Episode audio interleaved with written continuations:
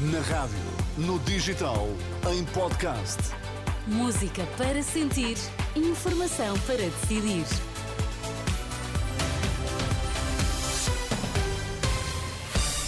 Na Renascença, as notícias com Angela Roque. Para já, os destaques. Boa tarde. Olá, boa tarde. Criança de 7 anos em estado crítico depois de baleada num bairro de Setúbal. Lula da Silva diz que o que está a acontecer na faixa de Gaza não é uma guerra, é um genocídio.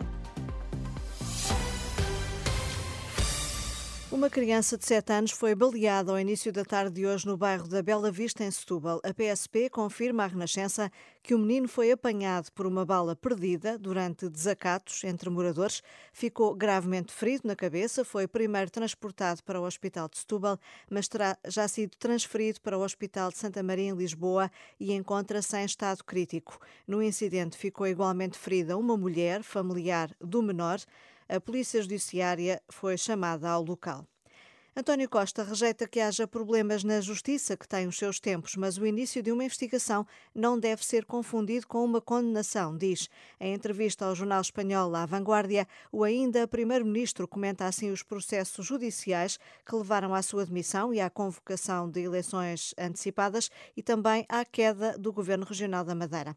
António Costa acredita que a justiça está a fazer o seu trabalho e aconselha que estas questões fiquem de fora da campanha eleitoral Podemos discutir sobre política da justiça, mas não sobre a justiça em si. O sistema deve ser respeitado, afirma ainda nesta entrevista.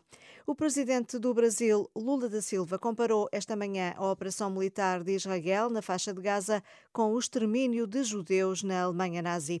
Foi na conferência de imprensa final da visita que efetuou à Etiópia. O que está acontecendo na faixa de Gaza com o povo palestino não existe nenhum outro momento histórico Aliás, existiu quando Hitler resolveu matar os judeus.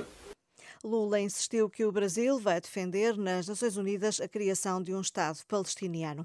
Na faixa de Gaza mantém-se o cerco ao Hospital Nasser, no interior do qual cerca de 200 pessoas, entre doentes e equipas médicas, estão uh, retidas sem comida e sem água. Esta manhã, caças israelitas bombardearam infraestruturas do Hezbollah no sul do Líbano. Uh, também foi utilizada artilharia contra ameaças existentes em duas aldeias próximas.